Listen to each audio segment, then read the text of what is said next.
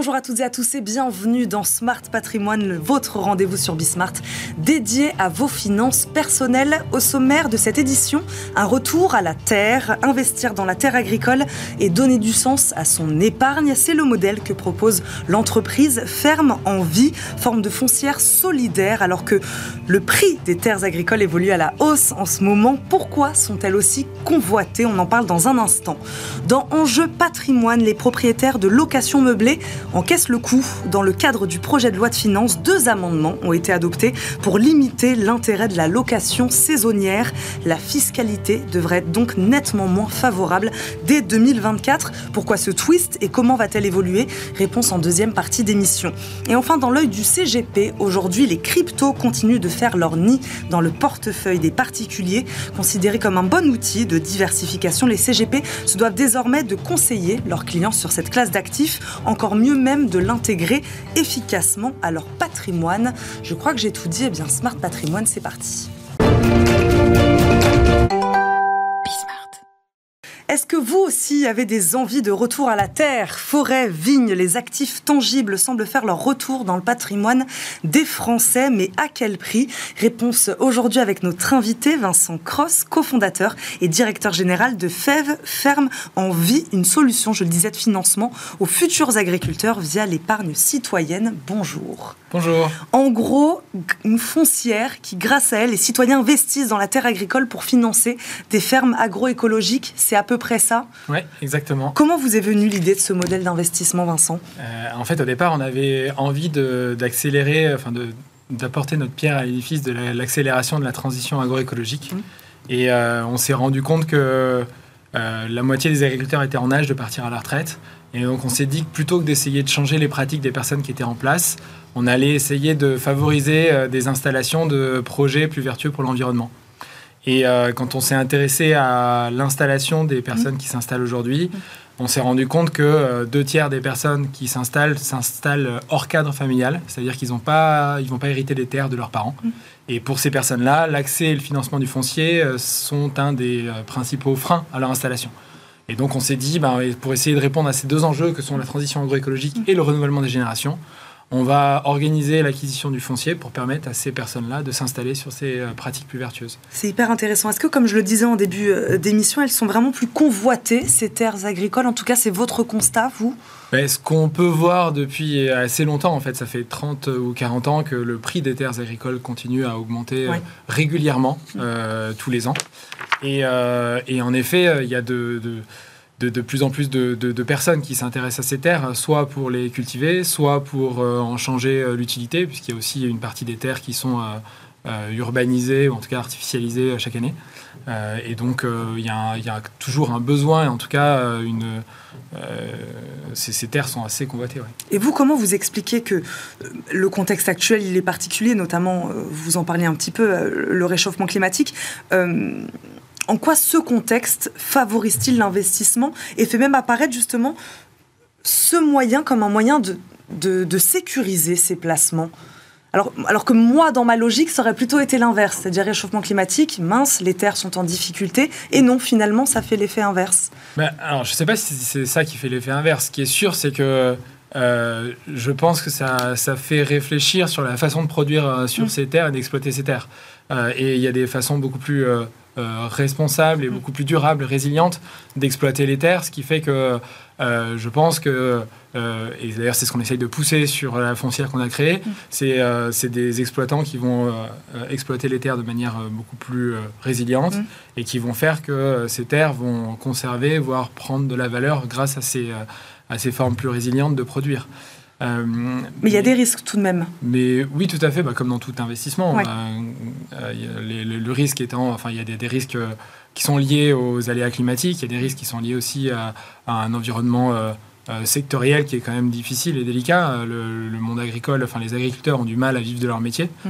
Euh, et donc, enfin après ça dépend des activités, mais il y a quand même pas mal d'activités sur lesquelles c'est assez difficile pour eux. Mm. Et donc on peut se dire que le prix des terres pourrait pâtir de cette difficulté des agriculteurs à vivre de leur métier. malgré tout, ce qu'on voit, c'est que le prix des terres est assez bas en France par rapport à tous les voisins européens. Peut-être juste pour vous donner quelques chiffres, l'hectare moyen en France euh, c'est 6 000 euros à peu près, un peu plus de 6 000 euros. Mmh. et c'est 2, 3, voire 10 fois plus en Espagne, en Italie et en Belgique, par exemple, qui sont nos plus proches voisins. Et ça, comment vous l'expliquez? Ça, ça s'explique par une régulation qui est assez forte sur le, les terres agricoles. Mmh. on a des, lois et un cadre juridique qui encadre les transmissions de fonciers, mm. qui encadre également les loyers qu'on peut faire payer sur des terres agricoles. Euh, et euh, ces différentes régulations font que les terres agricoles en France euh, sont restées à un prix relativement modéré. L'idée au départ, c'était principalement de protéger les agriculteurs et mm. leur permettre de, rester propriétaires de leurs terres. Mm. Et il n'est pas vraiment raison que, enfin, il n'est pas question que ça change à court terme. Cette régulation va perdurer, euh, en tout cas à court et moyen terme. Bon, le temps file. Pour ceux qui nous regardent, est-ce que vous pouvez nous expliquer donc concrètement comment euh, on investit? Donc, c'est quoi cet investissement direct dans les terres agricoles? Comment ça marche?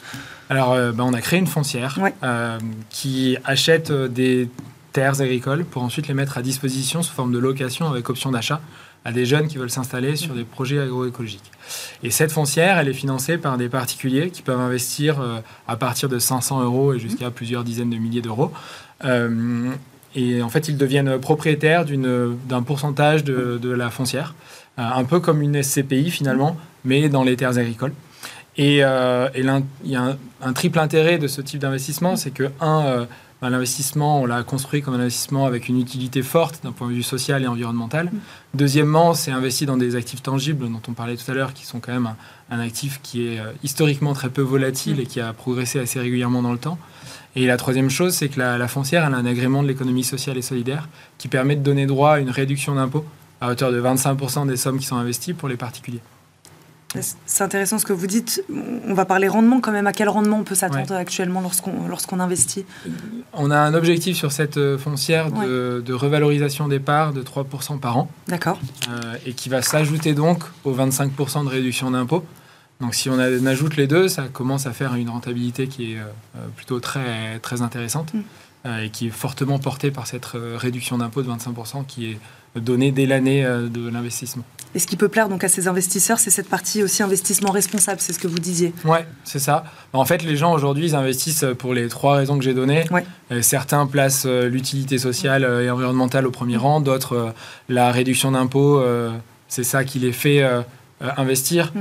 Mais c'est vrai que le, le fait qu'il y ait les deux à la fois, que ce soit à la fois quelque chose d'utile, de relativement peu risqué, et qui permettent de faire bénéficier d'une réduction d'impôt fait que l'investissement est, intéressant. Je parlais des forêts, des vignes, c'est globalement ça Aujourd'hui, quand on parle de, terres agricoles dans lesquelles on, investit, c'est vrai qu'on pense beaucoup au vin. C'est, au, global, c'est ça? Pas forcément. historiquement, c'est vrai qu'il y a beaucoup de structures qui sont intéressées aux vignes et au vin, et puis il y a pas mal de choses autour des forêts. Mm. Nous, justement, on fait tout le contraire. C'est-à-dire qu'on investit dans des terres agricoles euh, euh, diverses sur tout type d'exploitation, que ce soit l'exploitation, enfin de la production végétale ou animale.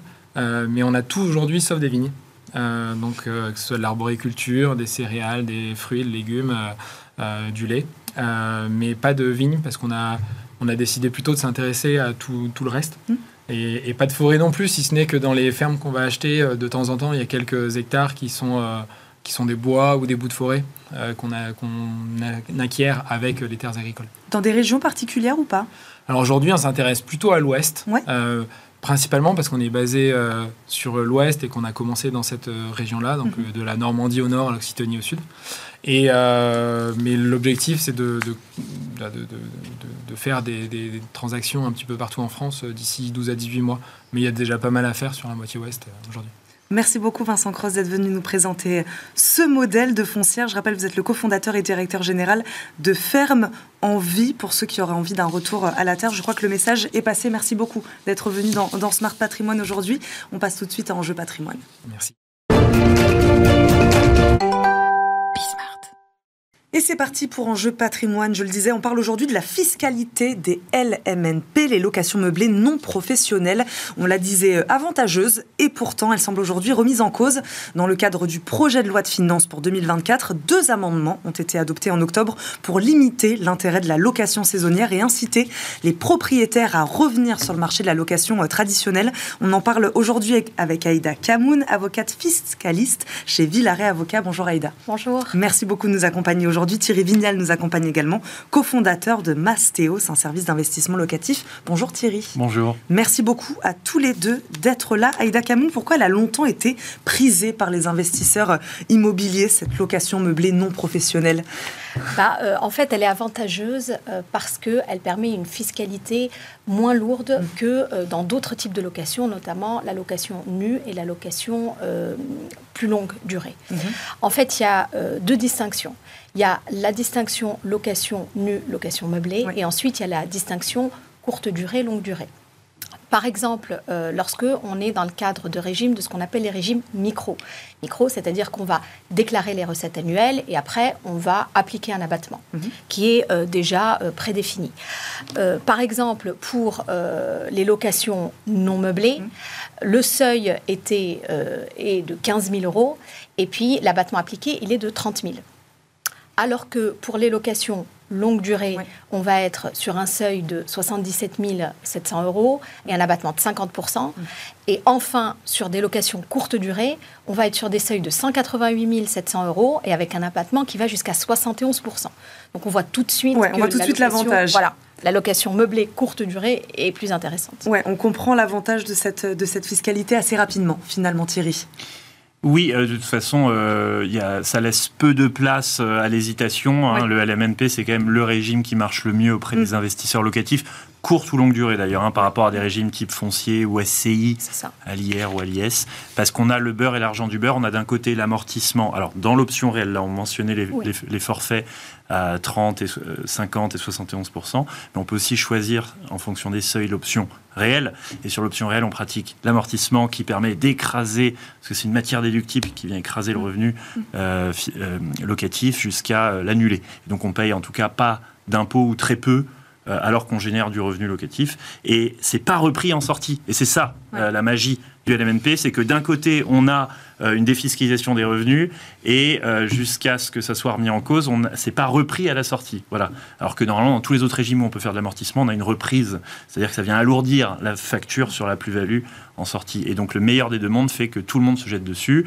Et le problème avec ces amendements, c'est qu'en voulant pénaliser euh, la location courte durée, ça vient déborder de manière un peu aveugle et sans, sans discriminer vers le, la longue durée, qui pourtant est assez utile sociétalement pour loger des étudiants, contrairement, on pourrait le dire, au Airbnb. Bon, on va, on va parler des, des conséquences hein, de ces deux amendements, mais avant de parler des conséquences, on va dire déjà ce qu'il y a dedans.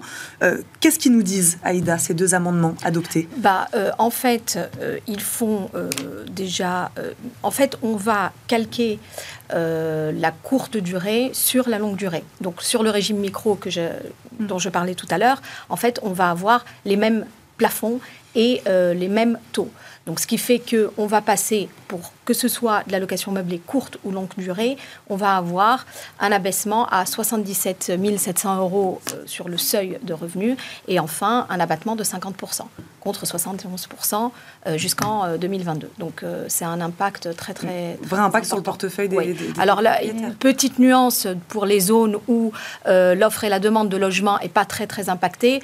On peut augmenter le taux et augmenter de 21% euh, l'abattement, euh, ce qui fait que euh, bah, on passe quasi à un taux de 71%. Mais il faut que les revenus soient inférieurs à 50 000 euros l'année d'avant. Petite question aussi, Thierry, comment vous expliquez que les meublés touristiques soient d'un seul coup un peu pointés du doigt par l'État? Qu'est-ce qui s'est passé là?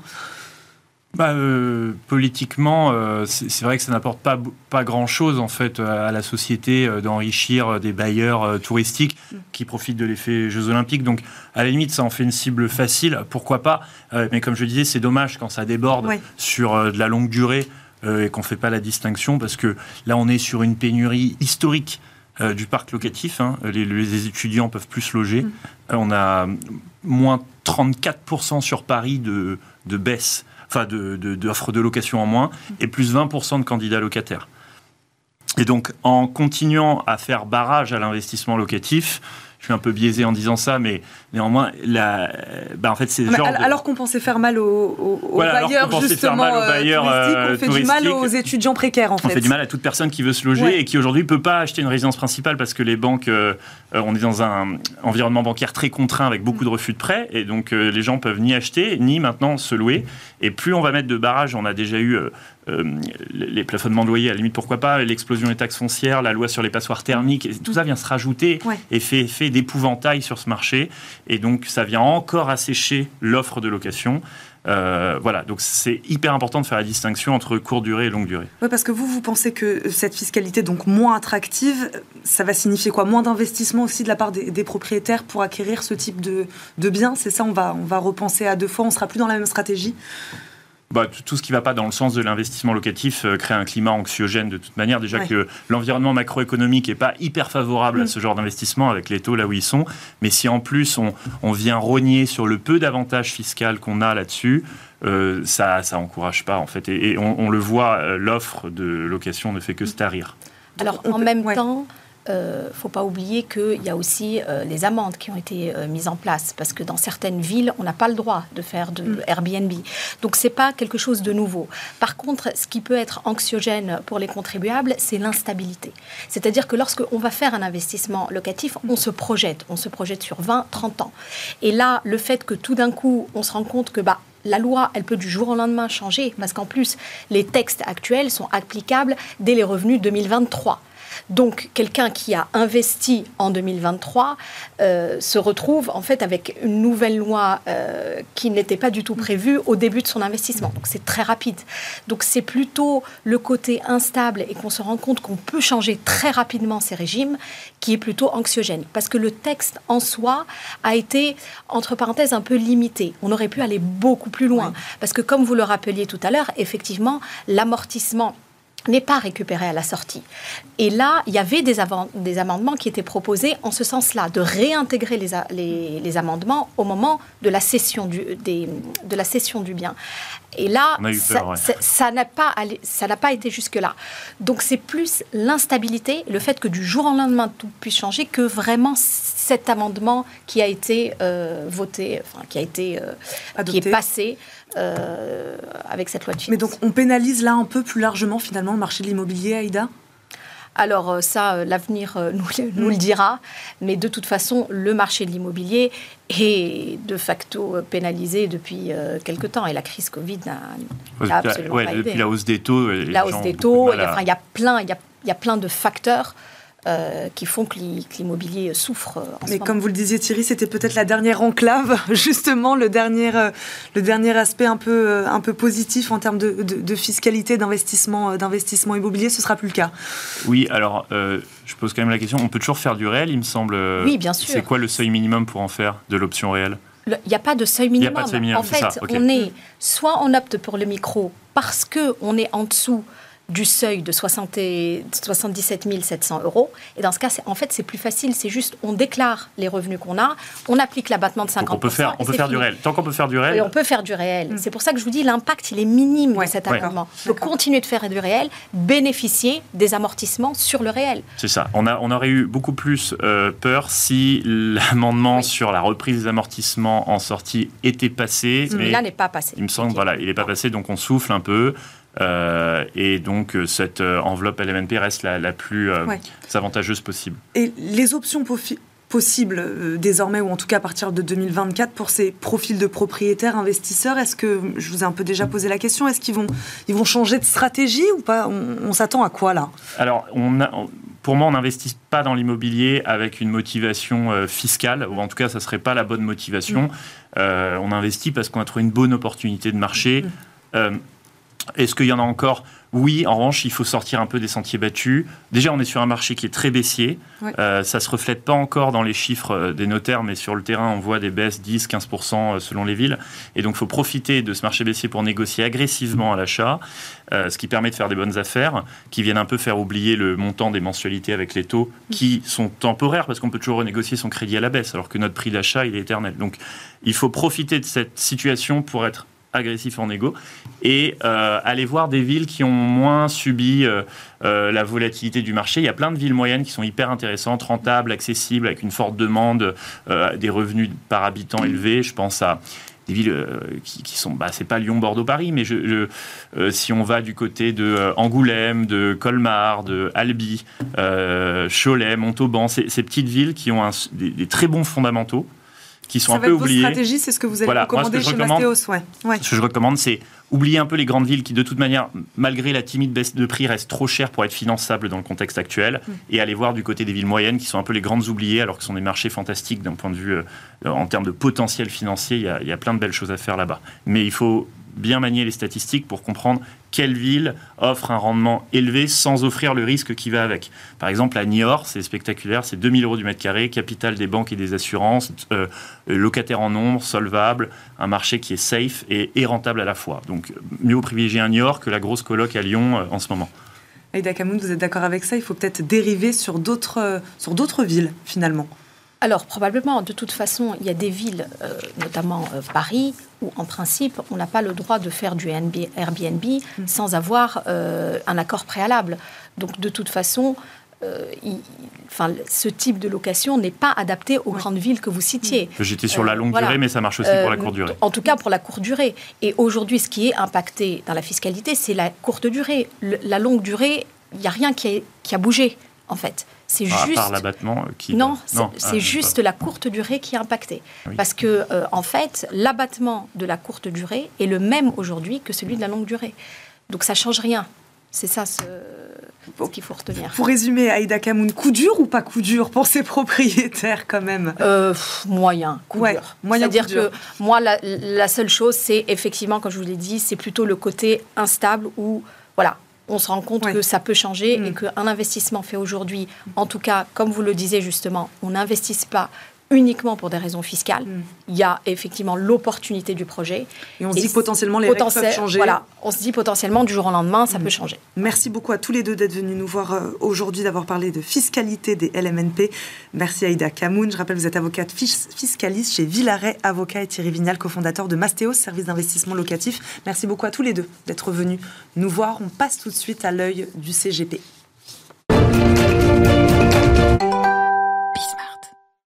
L'œil du CGP, ça fait un petit moment, je le disais, qu'elles ont fait leur entrée dans le portefeuille et le patrimoine des particuliers, les crypto-monnaies. L'enjeu pour les CGP, de savoir comment les intégrer. C'est l'œil du CGP aujourd'hui avec Anthony Calci, président fondateur de Calci Patrimoine. Bonjour Anthony. Bonjour Eva. Merci beaucoup de nous accompagner. Euh, donc, il y a des motivations. Alors, véritablement rentrer dans le portefeuille des particuliers, oui et non. En tout cas, il y a des motivations mises en avant par les clients qui demandent, en tout cas, de plus en plus au CGP, je crois, de les aider à investir. Euh, pourquoi? C'est- Quel est l'intérêt aujourd'hui d'avoir un peu de crypto dans son, dans son portefeuille, diversifier son patrimoine? Oui, euh, l'idée c'est que euh, les particuliers n'ont pas euh, encore assez de crypto dans leur patrimoine, Ouais. euh, qui ont des intérêts de décorrélation très intéressantes, notamment le Bitcoin qui représente l'or numérique avec un potentiel de, de demande dans- et d'adoption ces prochaines années qui est équivalente à celle d'Internet.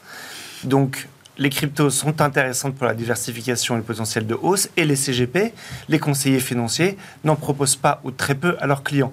Donc euh, le prochain cycle arrive, Ouais. Euh, le halving, donc la, la- la division par deux euh, de la production de Bitcoin arrive en avril 2024, et c'est à partir de là qu'il y a une phase de hausse de 2 à 3 ans. Donc, vous vous et- dites c'est maintenant ou jamais, quoi. bah, il reste quelques mois, mais, mais ça fait à peu près 12 mois qu'on est en phase basse et d'accumulation. Euh, depuis une semaine ou deux, euh, ça se réveille très fortement. En dessous euh, des 40 000, on est toujours dans une phase d'accumulation. En dessous de 50 000, c'est encore OK.